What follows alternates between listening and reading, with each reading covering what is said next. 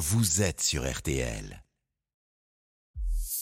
RTL Midi. Pascal Pro et Céline Landreau. Les gens aiment avoir un mug pour chaque grande occasion royale, des pièces commémoratives, des aimants, des porte-clés. Ils veulent quelque chose qui dit J'étais à Londres pour le couronnement et il y en a pour tous les prix. Les vendeurs de souvenirs, évidemment, déjà en place à Londres. Chacun veut euh, un souvenir et il y a fort à parier que Sophie Orange et Morad Jabari en ramèneront dans leur valise. Bonjour à tous les deux. Bonjour. Vous êtes nos envoyés spéciaux à, Londres pour suivre pour RTL ce, couronnement de Charles III demain. Euh, Sophie, vous êtes devant Buckingham, à quelques mètres du palais. Euh, racontez-nous d'abord l'ambiance à, à 24 heures maintenant du couronnement. Mais écoutez, clairement, on peut dire que c'est monté d'un cran depuis hier. Un indice parmi d'autres qui est d'ailleurs un peu paradoxal. Les touristes n'ont plus accès à la gigantesque place ronde devant le palais de Buckingham. Vous savez, vous voyez les, grandes, les gigantesques grilles noires avec euh, les lettres dorées, la grande statue de Victoria. Ben tout est complètement vide. Il n'y a plus personne. Des barrières empêchent les touristes de passer. Alors que hier soir, encore à 20h, c'était l'effervescence avec du tourisme, du monde partout et des selfies dans tous les sens. Et du coup, il n'y a pas un bruit.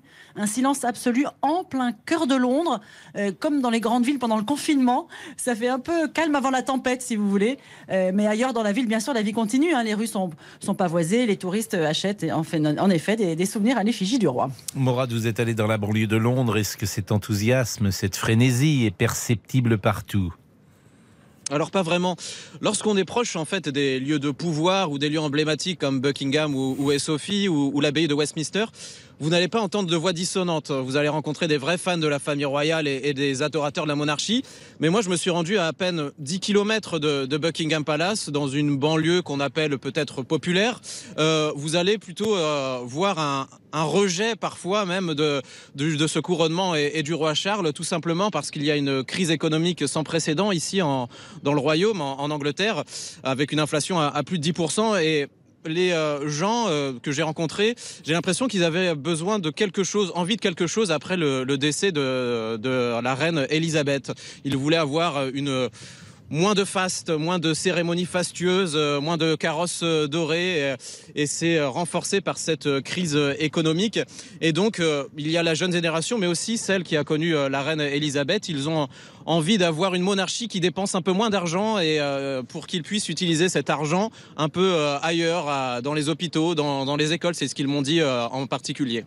Euh, Sophie, revenons au, programme justement. Euh, euh, que va-t-il se passer d'ici demain, maintenant? Alors, pour le roi, en ce moment, rendez-vous politique est là, juste à côté au palais de Buckingham, avec les premiers ministres et les gouverneurs généraux des 15 royaumes du Commonwealth. On l'oublie, hein, mais le roi, il est en plus d'être chef d'État du Royaume-Uni, il est le chef d'État de 15 royaumes, comme le Canada, par exemple, les Bahamas et la Papouasie-Nouvelle-Guinée.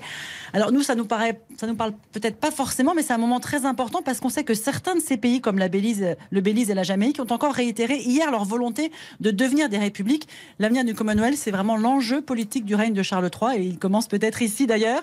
Après cette rencontre tout à l'heure, euh, réception toujours au palais avec des invités euh, prestigieux, notamment euh, les chefs d'État. Donc on imagine Emmanuel Macron et, la femme de Joe Biden, puisque le président américain ne, sera pas là. Et on imagine pour le roi, la reine et, et, la famille royale dans son ensemble, derniers essayages et répétitions des phrases que le roi prononcera pendant la cérémonie. Sophie, c'est aujourd'hui Emmanuel Macron ou c'est demain? Euh, il arrive, euh, a priori, il arrive plutôt aujourd'hui, puisqu'il y a une réception en l'honneur des chefs d'État ce soir, et, demain, bien sûr, il sera dans l'abbaye de Westminster. Évidemment. Euh, faites-nous rêver avec quelques chiffres. Ça Ah bah, ça va pas plaire aux personnes que, que Morad a rencontrées. les, couronnes, tiens, celle du roi, celle qu'il portera à la sortie de l'abbaye, elle brillera de mille feux avec 2868 diamants, dont certains sont quasiment aussi gros qu'un œuf. Excusez-moi de la comparaison. Un des diamants le plus gros pèse 317 carats, 2200 diamants pour la couronne de Camilla. Autre chiffre impressionnant, plus de 10 000 hommes et femmes vont participer aux, parades, aux processions, au salut militaire. Ils seront à cheval, à pied. Rien que pour la procession du couronnement qui, ramènera après la cérémonie le roi et la reine de Westminster à Buckingham, il y aura 4000 soldats. Euh, tout ça va s'étaler sur plus d'un kilomètre, du jamais vu depuis 1953, euh, nous explique le le palais, les images seront absolument C'est 2 km hein, cette fois-ci. Ça va être exceptionnel. Le parcours est plus court le de Charles. Ne fait euh, que Elisabeth avait fait 7 km et Charles va n'en faire que, que 2. Alors exactement, ça fait partie des, des- des- des innovations, des nouveautés de, de, de ce couronnement. Moins de faste, mais toujours énormément de soldats. Ils s'étaleront sur quasiment tout le parcours.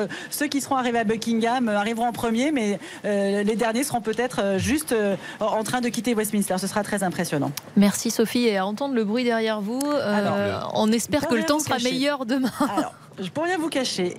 Au début de mon direct, c'était un coup de tonnerre, un grand ciel bleu à gauche, coup de tonnerre. Et là, maintenant, petit orage. Mais on Et est puis- très optimiste. Alors, vous allez être avec nous entre 13h et 13h30, mais sur cette Avec grande plaisir. avenue dite du Mall, hein, qu'on connaît, qui monte à Buckingham, il y a des gens qui sont arrivés euh, dès lundi, qui dorment. Bien sûr, donc là, ils sont sous la pluie. Là. Exactement, Mais c'est la qui- première fois depuis trois jours qu'il pleut. Bah oui, mais qui dorment dans des Oui. tentes et qui ne Oui. se lavent pas pendant euh, huit jours. Oh, ça tombe Euh, bien, c'est- il pleut, Pascal. Non, mais Ils ont peut-être des lingettes. Oui, peut-être, mais c'est quand même, euh, c'est tout à fait Quand particulier. on aime le quand roi et la reine, on. Je suis d'accord euh, avec vous. Voilà. Et puis vous nous moi, parlez de ce moment euh, tout à fait étonnant qu'on attend demain, qui est un peu mystérieux lorsque Charles va passer derrière le dais qui sera euh, celui Eh oui, de l'archevêque de. Canterbury. Voilà.